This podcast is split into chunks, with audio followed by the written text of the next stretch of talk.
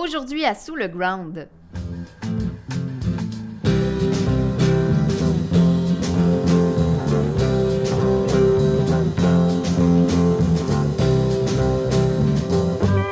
Quand le rock psychédélique devient un mouvement contestataire au Brésil, on appelle ça le tropicalisme. E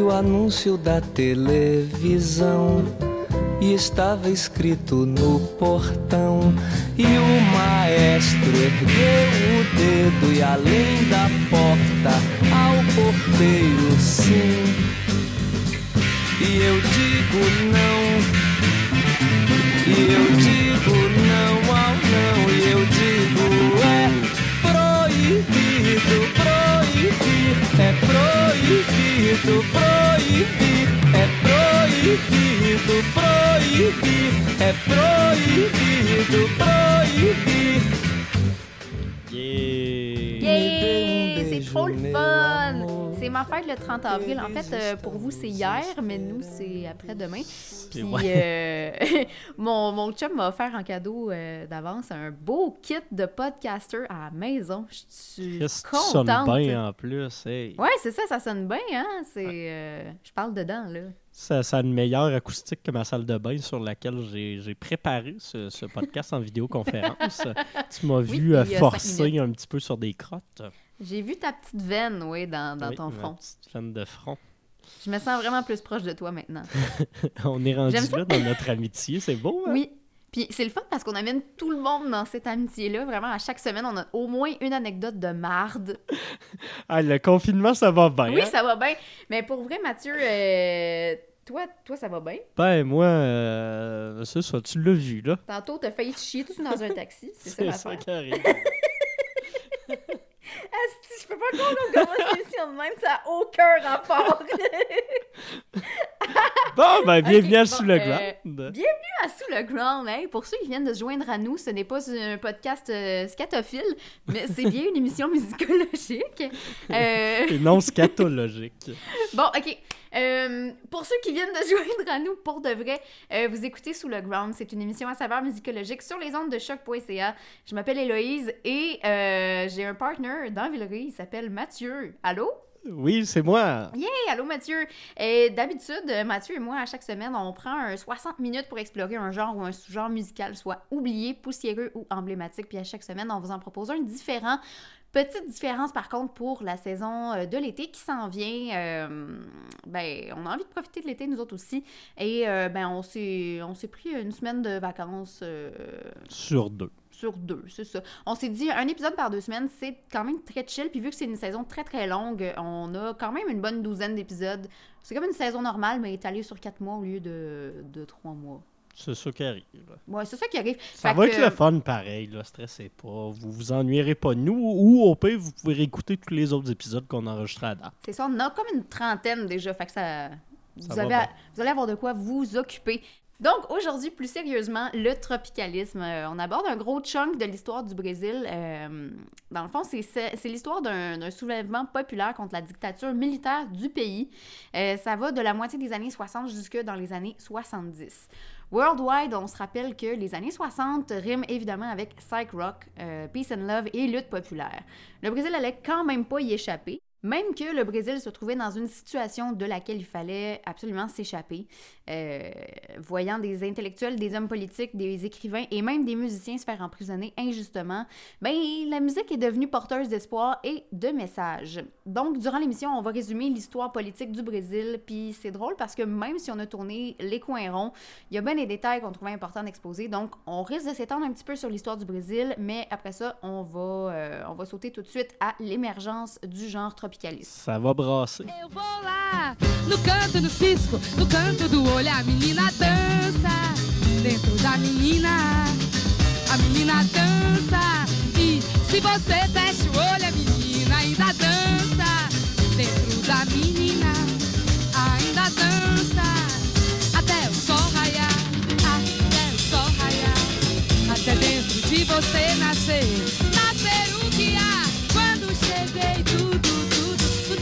que la grande histoire du Brésil en quelques minutes. On a tenté de faire court, mais c'est tough. Oui, effectivement, parce qu'on voulait euh, vraiment partir de la base, inclure l'histoire de la colonisation, même si, bon, ça a l'air d'être très loin, puis de ne pas être super important pour ce qui va se passer au 20e siècle. Mais non, parce que euh, les Autochtones du Brésil vont vraiment servir euh, d'inspiration au mouvement tropicaliste. On va beaucoup euh, s'imaginer ce qui se passait avant la colonisation européenne et donc euh, tout le rapport aux Autochtones et aux esclaves euh, qui ont été opprimés bien avant eux euh, va être particulièrement important. C'est une partie très importante de l'histoire de ce pays-là.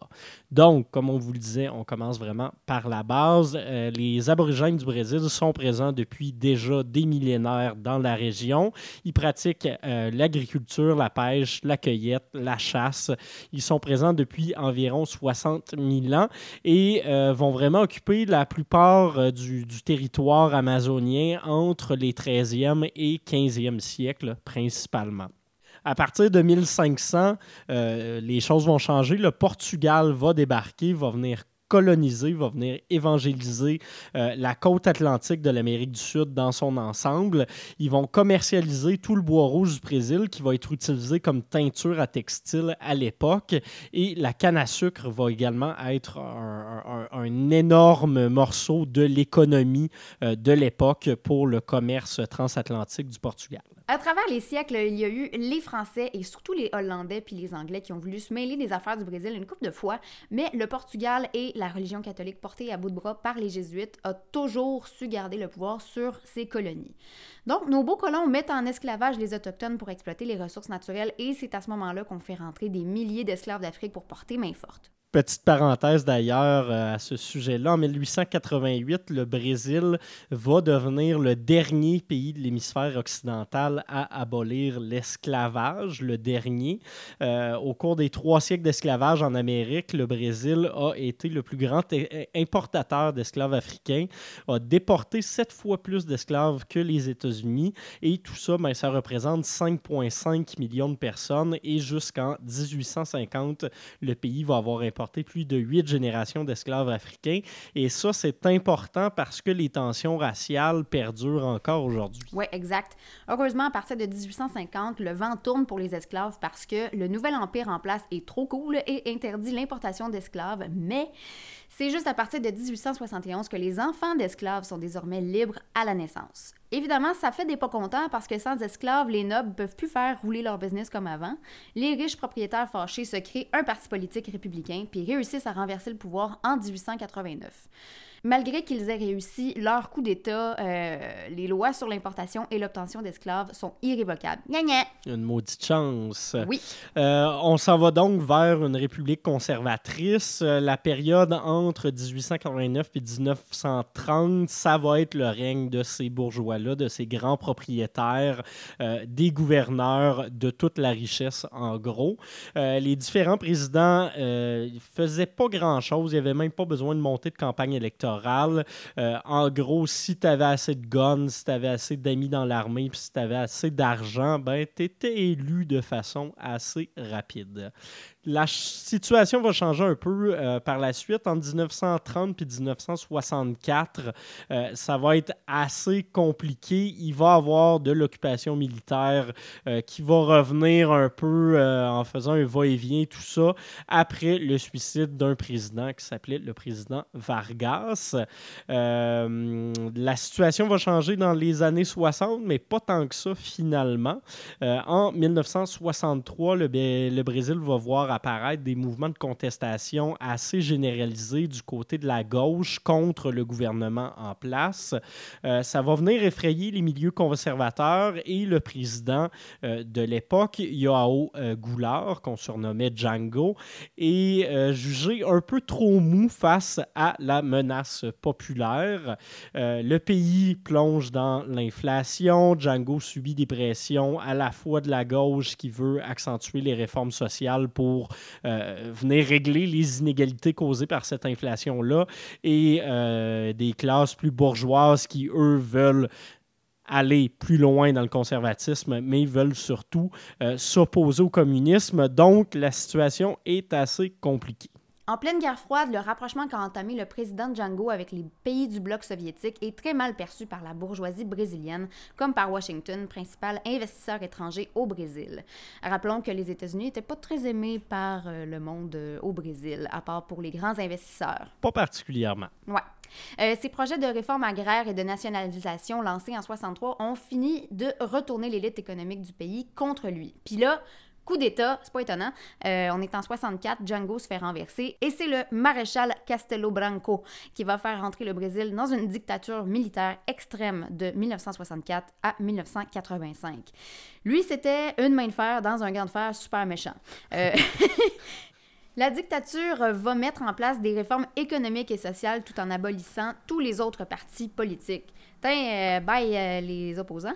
Et euh, évidemment, sa gagne n'y va pas de main morte sur la suppression des libertés individuelles et l'instauration d'un code de procédure pénale militaire qui autorise l'armée et la police à arrêter puis à emprisonner hors de tout contrôle judiciaire n'importe quel suspect, n'importe qui dans le fond. En 1968, ça devient encore pire parce qu'on assiste à un resserrement des lois. On censure sévèrement en particulier la presse et on impose des restrictions à tous les droits civils, ce qui conduit à l'arrestation et à l'emprisonnement d'artistes, d'intellectuels puis de bains du bon monde. Ça fait que, vous vous en doutez, l'expression culturelle sous le régime militaire de Branco était pas ben jojo. On appelle euh, cette période-là la période suffoco ou en français de suffocation.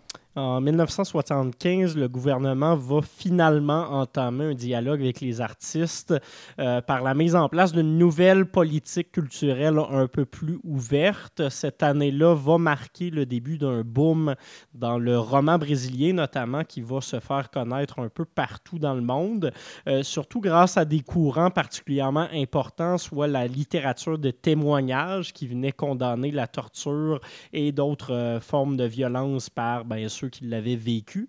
Euh, des récits autobiographiques qui vont évoquer euh, la mémoire collective de ce Brésil-là qui, est profondément blessé euh, par des expériences individuelles et également des romans journalistiques connus sous le nom de romance, Romances Reportagens qui parlent au nom d'une presse censurée d'événements réels de violence et d'abus au Brésil.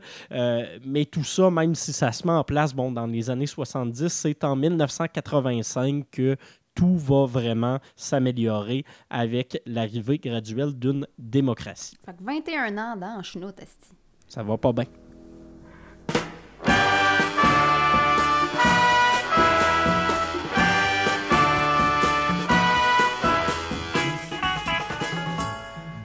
Foi feitiço Sim, sim, foi isso. teu olhar, luz do dia, me dengou, derretia, correnteza, ventania. Partout dans le monde, les années 1960 riment avec le psych rock, révolution populaire et peace and love. Maintenant qu'on a mis la table, ça part d'où et de qui le tropicalisme? C'était pas une si grosse gang que ça, les tropicalistes. C'était effectivement un assez petit euh, regroupement qui va être composé d'une moins d'une dizaine de membres. Euh, je, vous, les nomme en rafale. Gilberto Gil, Caetano Veloso, Tom Z, Osmutantes et Gal Costa sont les principaux artisans, les principaux artistes. Euh, ils vont sortir un manifeste en 1968 également avec Rogerio Duprat et Torcano Neto. Donc, comme je le disais, on est en 68, quatre ou cinq ans après euh, l'arrivée de cette dictature-là euh, militaire au Brésil et surtout, justement, quatre années après ce coup d'État.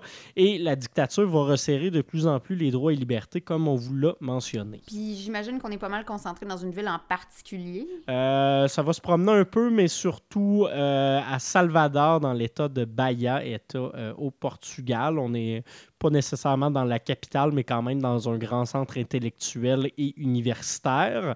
Euh, les différents acteurs du mouvement tropicaliste vont se, se, retrouver ensemble pour enregistrer leur manifeste. Pourquoi je dis enregistrer, non pas rédiger? Parce que leur manifeste va être mis en musique. C'est un album qui s'intitule Tropicalia ou Panis et Circensis, donc Tropicalia du pain et des jeux en français.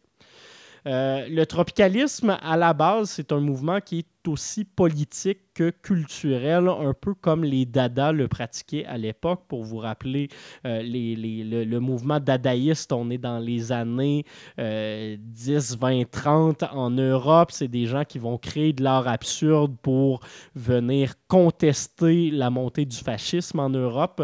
Euh, les tropicalistes vont essayer de faire un peu la même chose. Donc, les tropicalistas, comme on va les, les, surnommer, euh, se revendiquent d'une neutralité sur l'échiquier politique. Ils vont rejeter la répression de la droite et du pouvoir, euh, qui est très impérialiste, qui est très conservateur sur le plan culturel.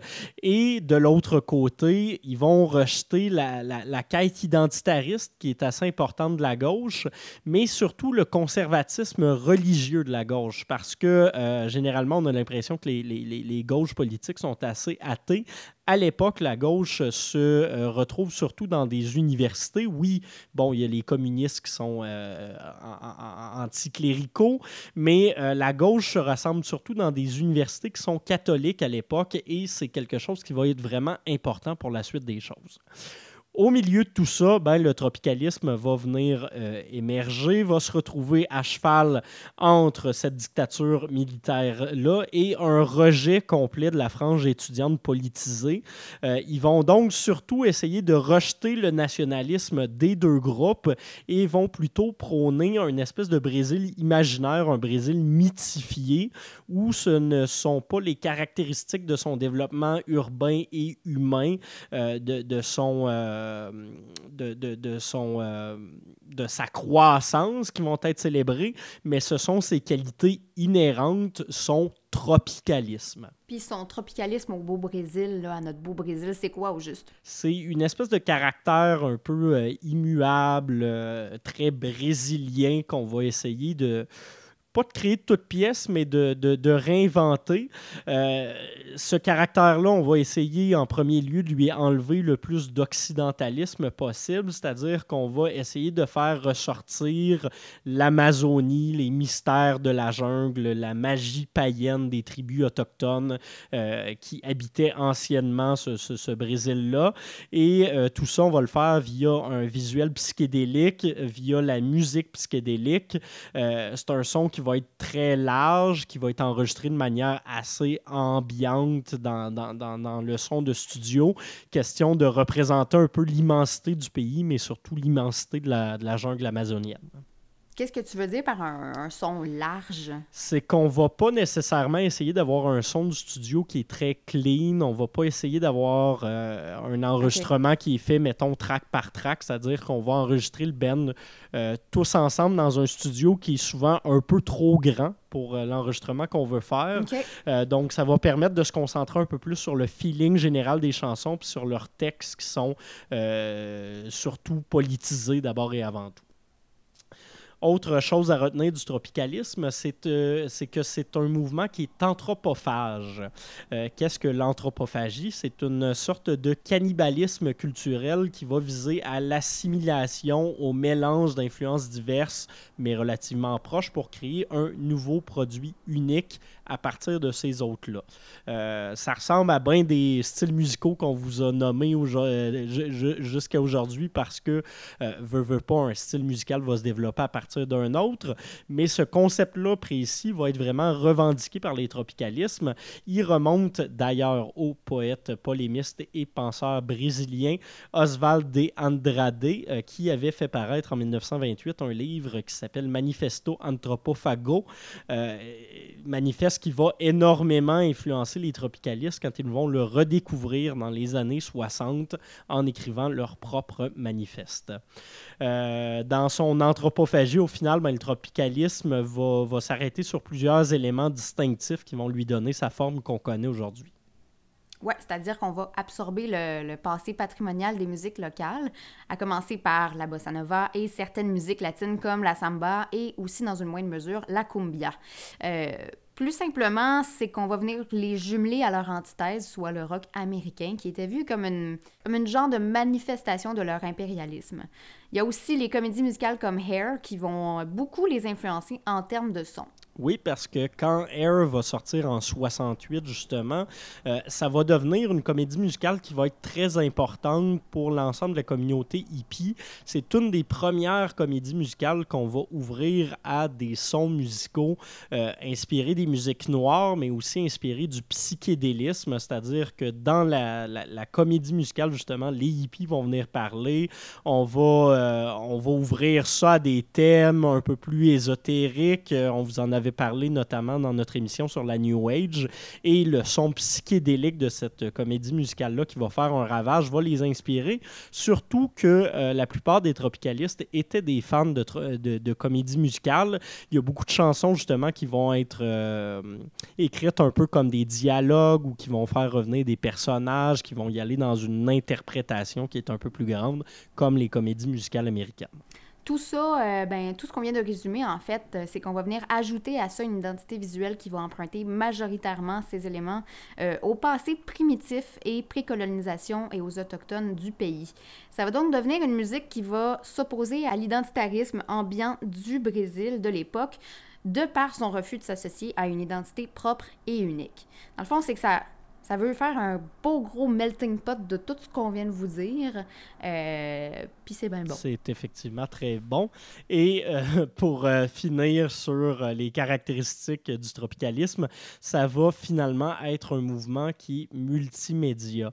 La plupart des tropicalistes dont on se souvient aujourd'hui sont des musiciens, parfois des auteurs aussi, des poètes, mais on va également associer à tout ça, comme je disais, des écrivains et énormément d'artistes visuels qui vont venir créer les affiches, les pochettes d'albums, des graffitis euh, tropicalistes qui vont venir soutenir la musique, mais aussi soutenir ce, ce, caractère amazonien brésilien. Là.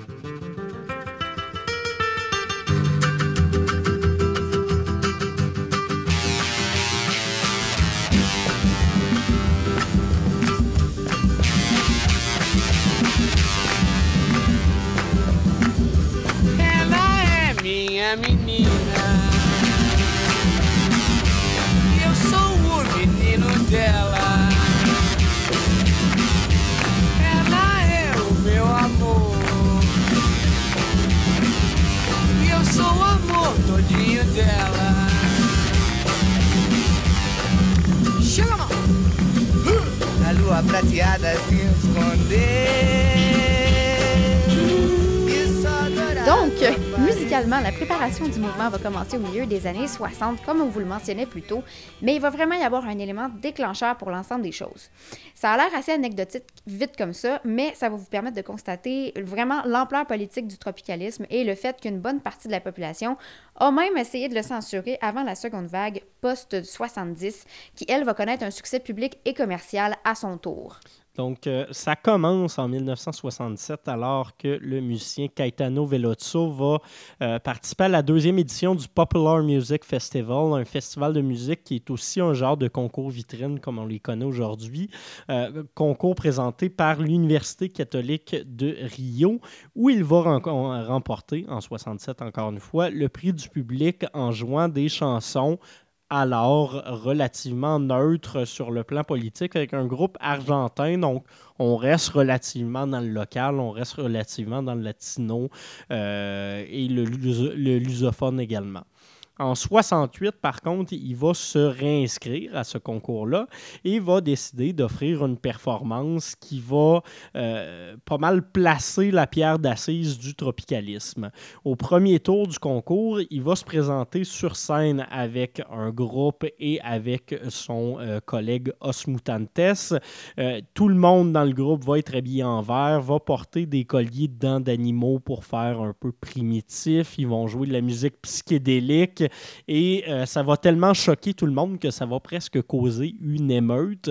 Euh, les étudiants catholiques vont surtout être provoqués par le caractère très occidentalisé de leur musique. Et surtout, je vous dis caractère occidentalisé, il y a un chanteur américain qui s'appelle John Dandurand qui va être invité sur scène à la toute fin du spectacle. Euh, c'est pas nécessairement l'identité du chanteur qui va fâcher tout le monde, c'est juste le fait de voir un chanteur américain se présenter dans ce concours national de musique brésilienne-là qui va fâcher tout le monde. On va voir ça comme un affront au nationalisme identitaire et euh, on va surtout être fâché parce que on va voir ça comme, euh, comme si on se faisait niaiser parce que John, John Dandurand va monter sur scène pour faire des bruits dans un micro, ne chantera jamais quoi que ce soit. Bon, euh, en fait, après le deuxième tour, auquel son agent l'avait convaincu de participer quand même, euh, Veloso va se faire huer avant même de pouvoir monter sur scène. Euh, donc, Veloso et Mutantes vont vouloir être conciliants et vont enlever quelques éléments provocateurs du spectacle, notamment des éléments de costume, mais vont rapidement décider que les étudiants sont trop dérangeants et vont tenter de dénoncer leur conservatisme culturel sur scène après s'être fait lancer des œufs. Direct d'en face. Ah, ils sont vraiment décidés à faire changer. Veloso va donc présenter une nouvelle composition intitulée E prohido prohibir ou La prohibition est prohibée. Ce qui va fâcher encore plus les étudiants qui vont finir par tourner le dos à la scène en guise de protestation. Gilberto Gil, qui est dans l'assistance, va venir rejoindre le groupe sur scène en soutien et en réaction à la foule.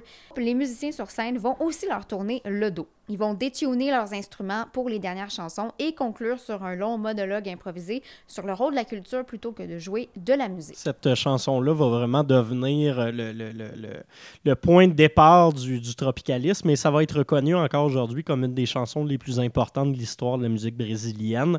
Euh, on vous fera entendre l'enregistrement live, la captation lors du concours de cette chanson-là euh, plus tard dans le mix musical. Donc, après cet événement-là, les tropicalistes vont se réunir, ils vont chercher comment unir leurs idées parce qu'à l'époque, ils étaient plusieurs avec des carrières individuelles qui commençaient. Quelques-uns avaient lancé leur premier album, mais pas tout le monde. Et euh, donc, ils vont venir euh, tenter de lancer un mouvement officiellement et de contester la censure artistique dont ils sont victimes autant du côté de la gauche bien pensante que de la droite euh, qui veut les faire taire. De là va naître leur album manifeste dont on vous parlait plus tôt en 1968.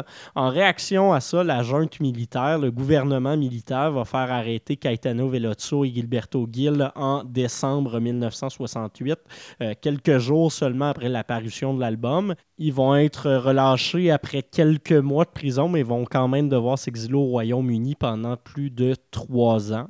Euh, ça va mettre fin pas mal officiellement au mouvement sous sa forme politisée, euh, même si ça va inspirer un paquet d'autres musiciens et si d'autres des tropicalistes vont pouvoir continuer leur carrière.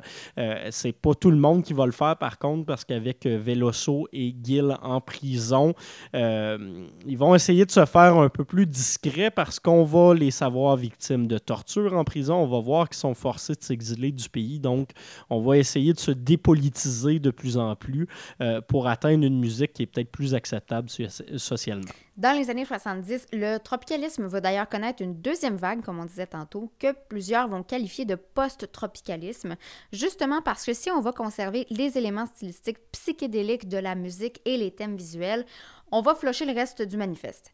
La dictature militaire va donc mieux tolérer l'ensemble du projet et le public également, surtout à mesure que l'influence de la musique américaine euh, va se faire sentir. Finalement, en 1985, la junte militaire va perdre le pouvoir et que le Brésil va devenir une démocratie.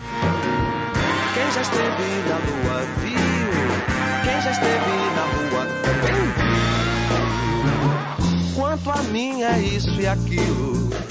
Eu estou muito tranquilo. No meio do planeta, girando.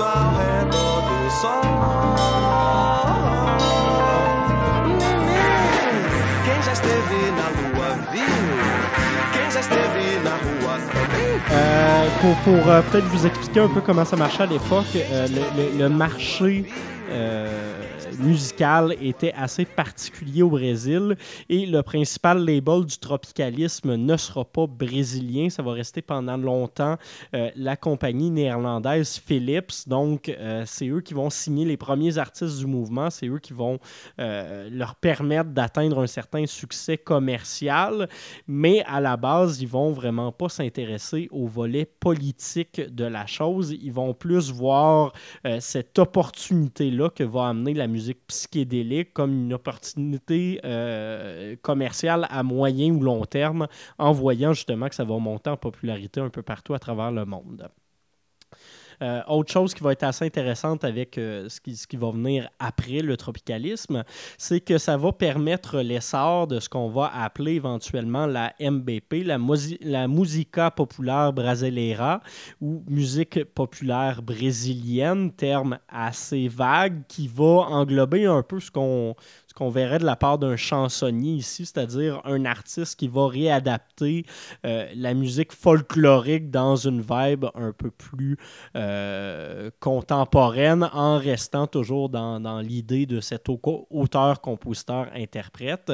Donc, la musique, au lieu d'être de la folk puis du trad là-bas au Brésil, ça va être un mélange de samba, de bossa nova et de baião, une musique populaire du Brésil, justement. Euh, les musiciens de MBP vont régulièrement flirter avec le tropicalisme qui va pas mal leur, euh, leur donner un élan au début. Euh, un des bons exemples de ça, c'est Jorge Ben Jorg, le, père du samba rock. Euh, et sinon, dans les autres artistes connus de la MBP, on peut mentionner notamment ce Jorge, musicien qu'on voit non-stop reprendre des tunes de David Bowie dans un film que tu apprécies particulièrement, Hello, Life Aquatic de Wes Anderson. Oui, vous écouterez notre épisode spécial de deux heures sur nos bandes originales de films préférés à Mathieu et moi. C'était un épisode qu'on avait fait pour Noël 2019. Sinon, dans les dernières années, la maison de disques anglaise Mr. Bongo a été un des plus grands facteurs de redécouverte du tropicalisme en Occident. En fait, ils ont contribué à la revitalisation du psychédélisme en musique de façon un peu plus générale avec une série de rééditions d'albums dans laquelle on retrouve autant des albums tropicalistes brésiliens que de rock anatolien.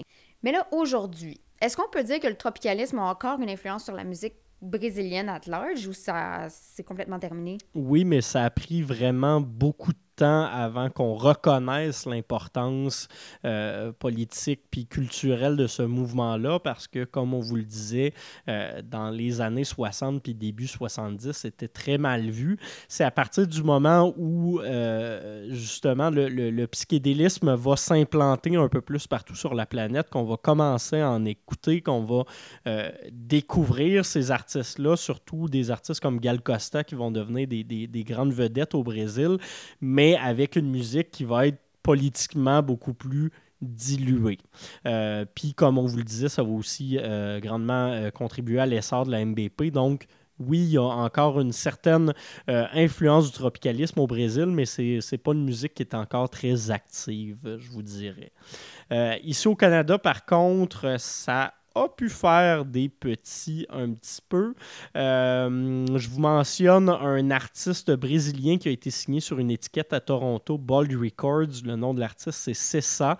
Euh, découverte qui a été faite par Bold Records, mais en collaboration avec la gang montréalaise de Motland, qui lui bouquait des shows euh, ici au Québec avant le lancement de son album. C'est un, un, musicien qui a aussi collaboré avec Jonathan Gatt dans les dernières années.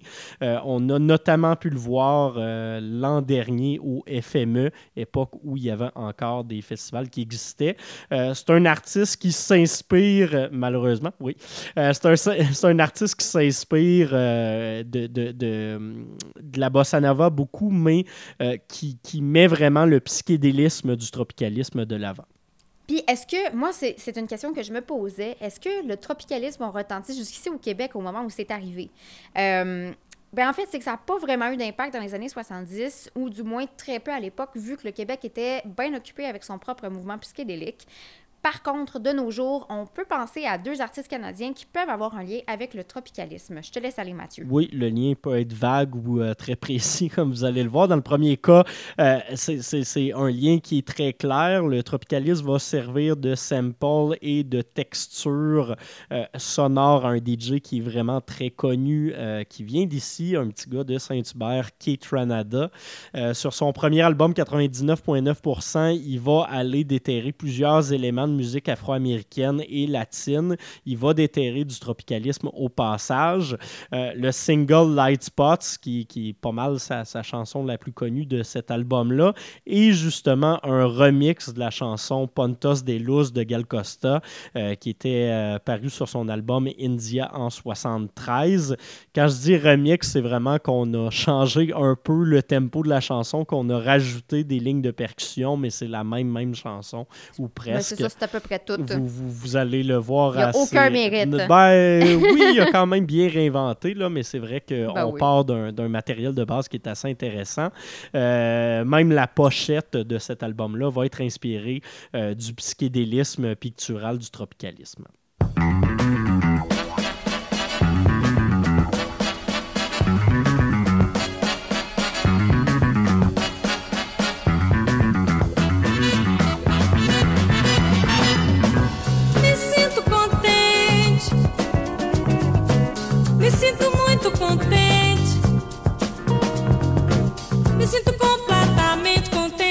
dizer.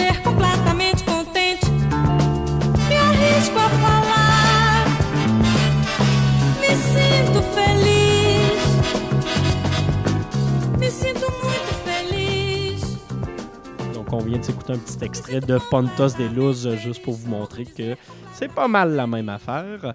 Euh, dans l'autre cas, comme je vous le disais, on part d'un peu plus loin, c'est plus une influence. Euh, c'est le musicien torontois Sandro Perry qui est signé sur le label montréalais Constellation Records qui a lancé euh, l'an dernier son album Soft Landing. C'est un de mes albums préférés de l'année dernière.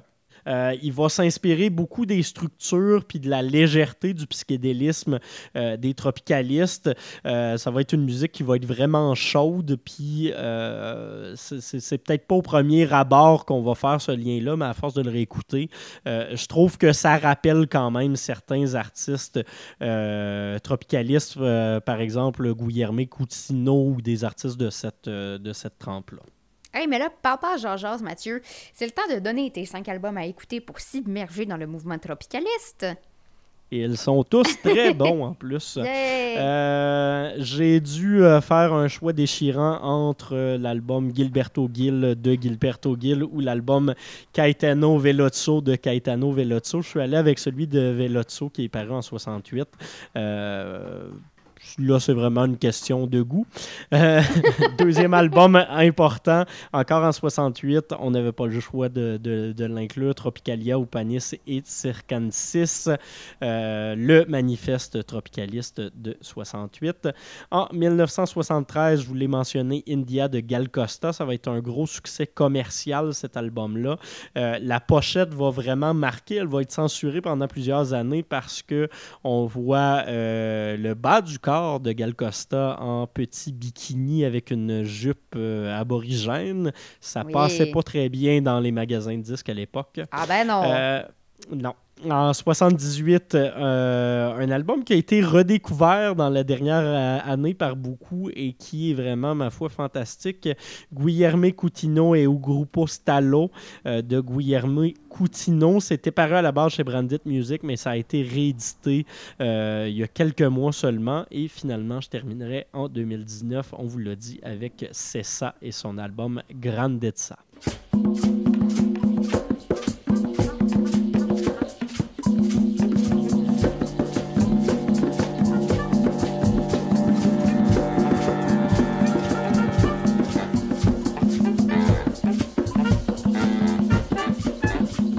Un mot de la fin, Mathieu. une euh, des, choses qui replace quand même bien euh, le, tropicalisme dans l'actualité, c'est que la situation au Brésil va pas nécessairement mieux ces temps-ci. On vous a parlé que ça a beaucoup été euh, un passé politique qui a été militaire, qui a été conservateur. Ben là, on, on, on s'en tire pas vraiment avec euh, Jair Bolsonaro en ce moment. Euh, les tropicalistes vantaient énormément les bienfaits de la, la forêt amazonienne sur euh, l'environnement sur le maintien euh, de leur tradition au Brésil, mais aussi sur, sur, le bienfait de la santé générale de la planète. C'est pas quelque chose qui semble être au cœur des préoccupations du gouvernement d'extrême droite en ce moment au Brésil. Donc, euh, je pense que c'est- peut-être un bon moment pour euh, se réintéresser aux tropicalistes en ce moment, en 2020. Euh, je pense pas que ça va changer grand-chose aux tensions raciales puis aux tensions politiques là-bas, mais peut-être que si les gens retournaient voir un peu plus leur passé, ils éviteraient de refaire les mêmes erreurs.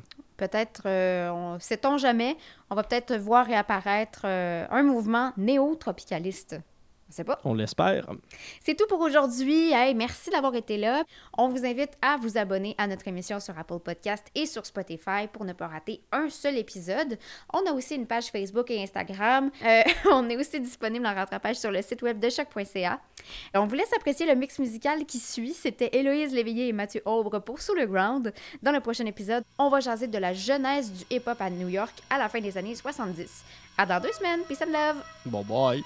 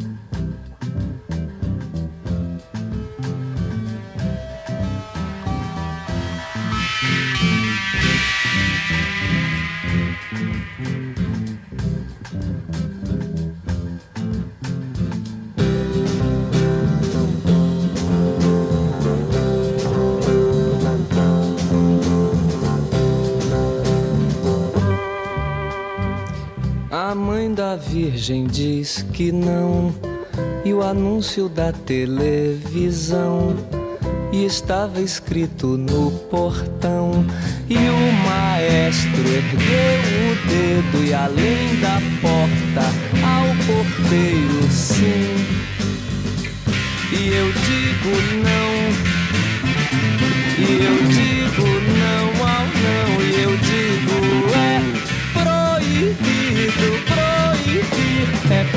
proibido proibir, é proibido proibir, é proibido proibir.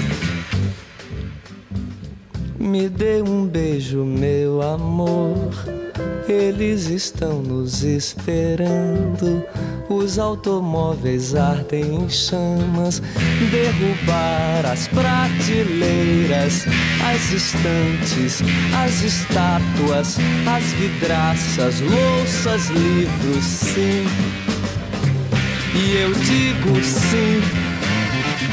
E eu digo não ao não, e eu digo é proibido proibir, é proibido proibir, é proibido proibir, é proibido proibir, é proibido proibir.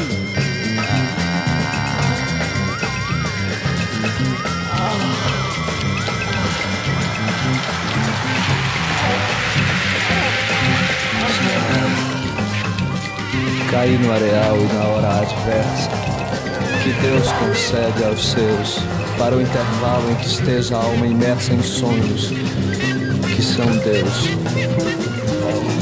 Que importa o areal, a morte e a desventura, se com Deus me guardei. É o que me sonhei que eterno dura. É esse que regressarei.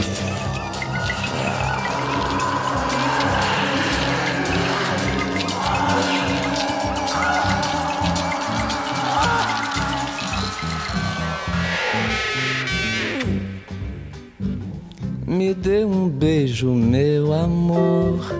Eles estão nos esperando. Os automóveis ardem em chamas. Derrubar as prateleiras, as estátuas, as estantes, as vidraças, louças, livros, sim. E eu digo sim. E eu digo não ao não, e eu digo é proibido, proibido, é proibido, proibido, é proibido, proibido, é proibido, proibido, é proibido, proibido, é proibido.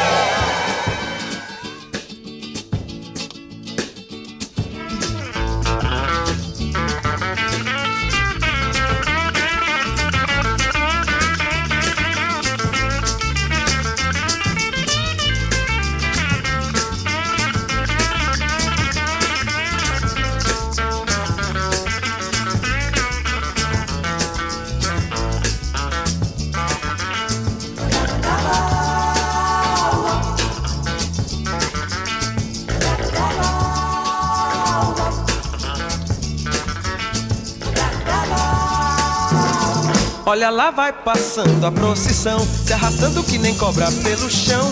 As pessoas que nela vão passando acreditam nas coisas lá do céu. As mulheres cantando tiram verso e os homens escutando tiram chapéu. Eles vivem penando aqui na terra, esperando o que Jesus prometeu.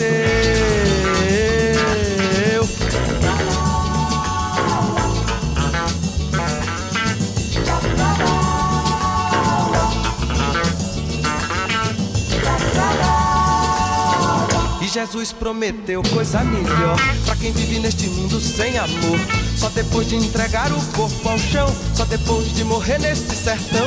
Eu também tô do lado de Jesus, só que acho que ele se esqueceu de dizer que na terra a gente tem de arranjar um jeitinho pra ver.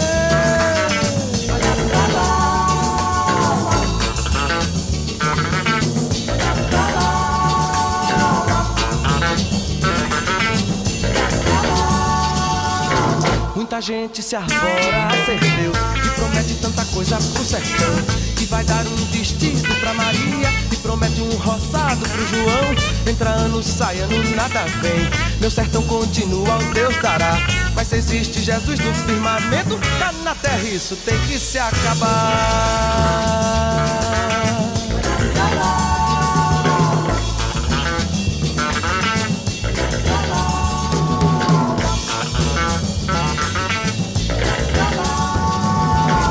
Olha lá vai passando a procissão, se arrastando que nem cobra pelo chão. As pessoas que nela vão passando acreditam nas coisas lá do céu. As mulheres cantando tiram verso e os homens escutando tiram chapéu. Eles vivem penando aqui na terra, esperando o que Jesus prometeu.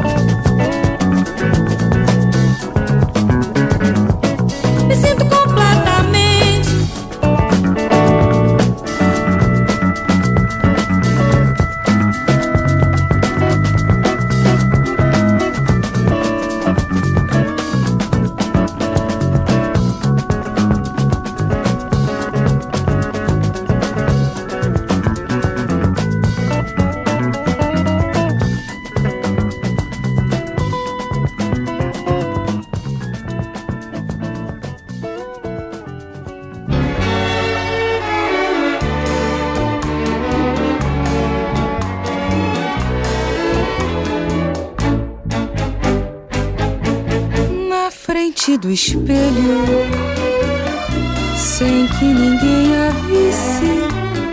Miss linda, feia, lindonéia desaparecia.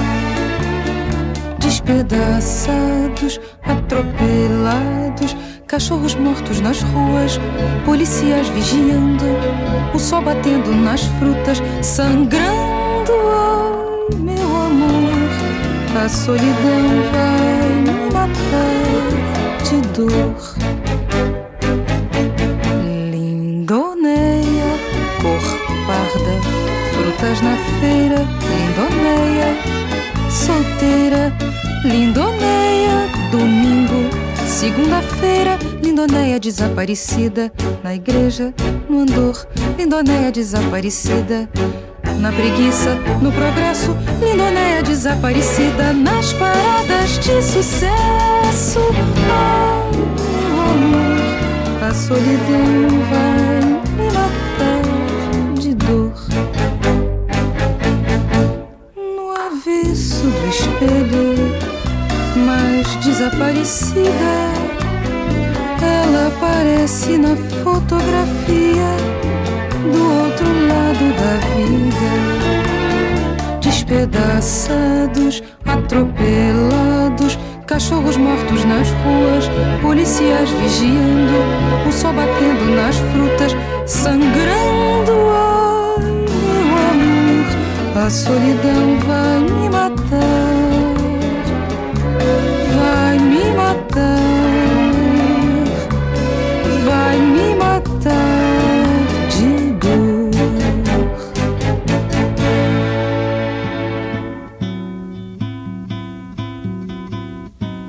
Amor daquela vez como se fosse a última. Beijou sua mulher como se fosse a última. E cada filho seu como se fosse o único. E atravessou a rua com seu passo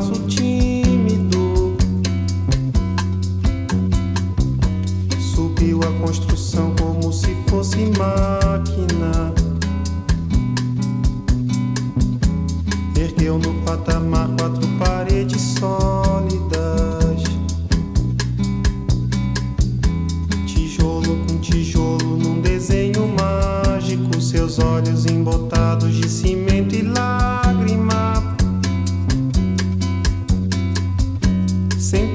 descansa como se fosse sábado.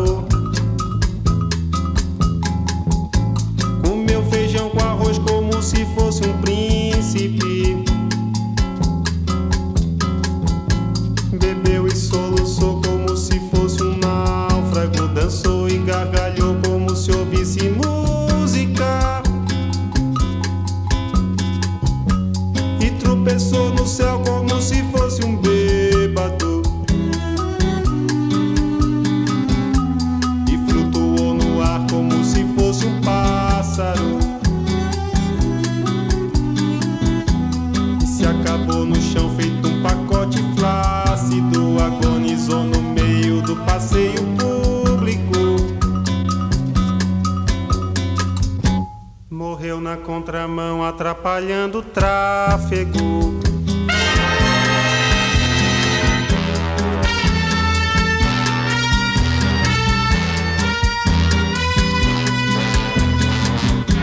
Amor daquela vez Como se fosse o último. Beijou sua mulher Como se fosse a única.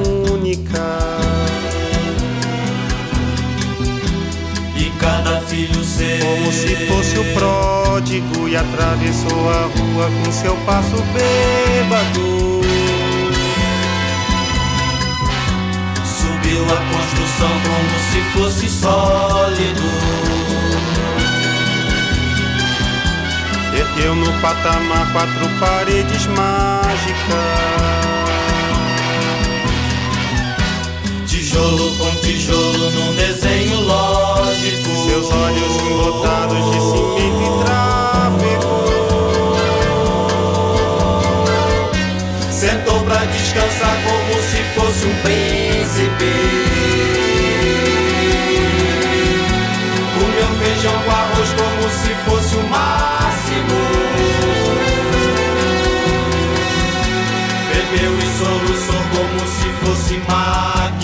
dançou e gargalhou como se fosse o próximo. E tropeçou no céu como se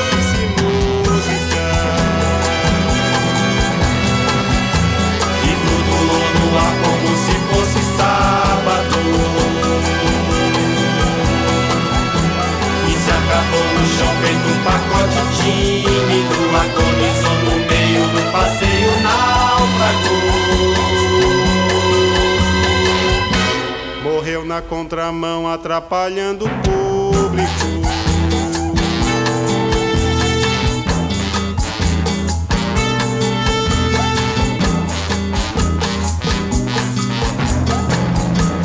Amou daquela vez como se fosse máquina. Beijou sua mulher como se fosse lógico. Perdeu no patamar quatro paredes plácidas. Certo vai descansar como se fosse um pássaro. E flutuou no ar como se fosse um E príncipe.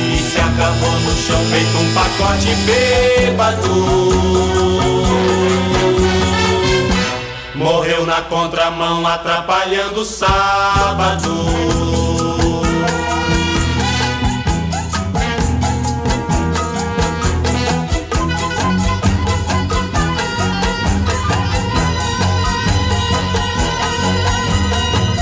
Por esse pão pra comer, por esse chão pra dormir. A certidão pra nascer e a concessão pra sorrir. Por me deixar respirar, por me deixar existir.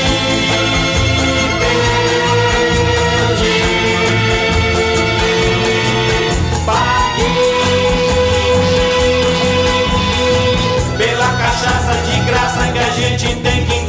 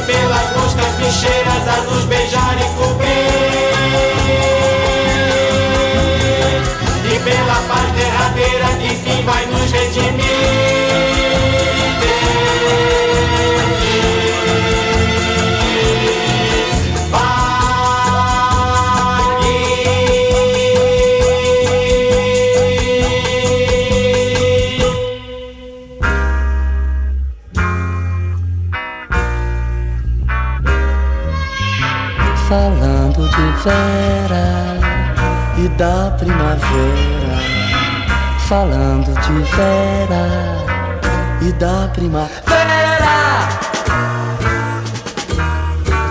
Só me sinto bem quando vem, quando vem, vem a primavera.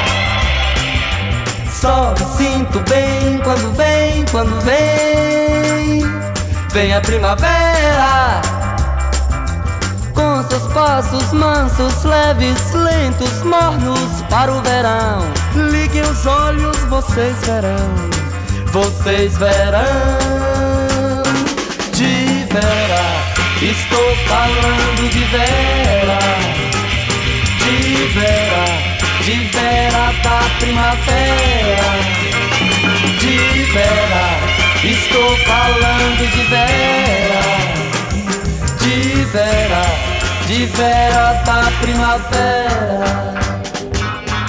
Só me dá cansaço o passo laço dos olhares côncavos.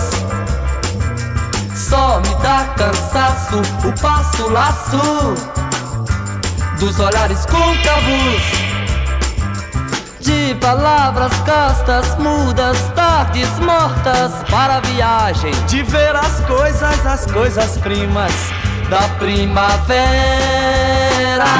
De Vera, estou falando de Vera, de Vera, de Vera da primavera.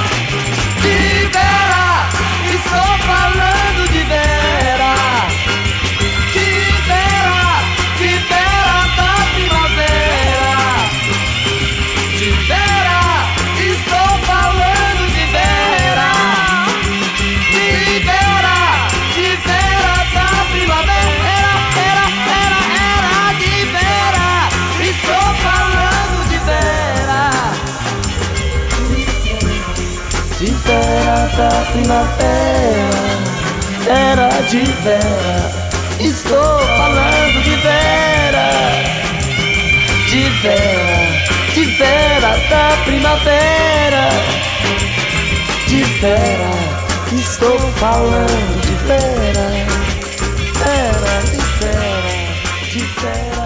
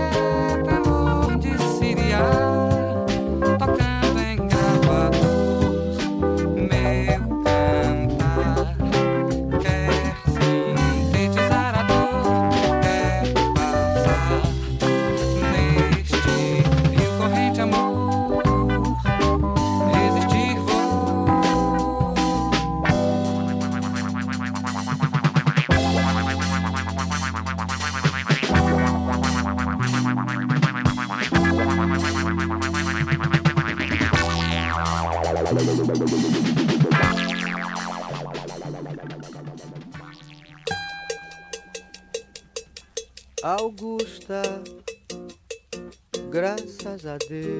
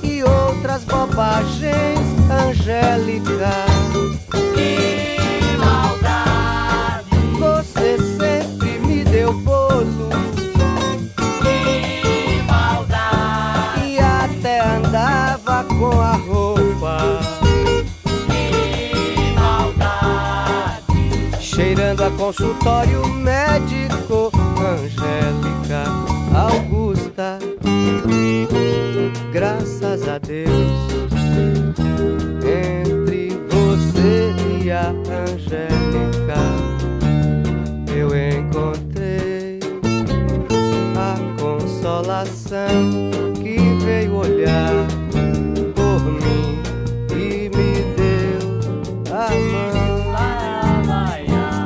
Quando eu vi que o largo dos aflitos não era bastante largo pra caber minha aflição.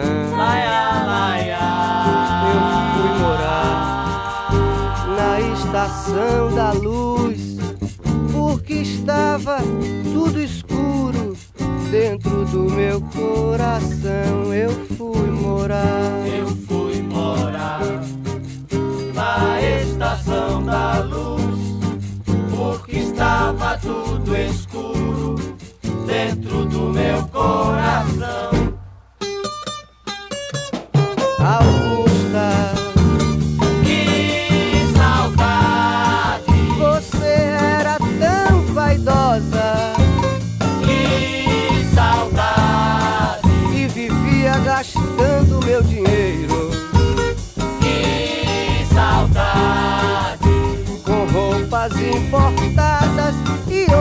bobagem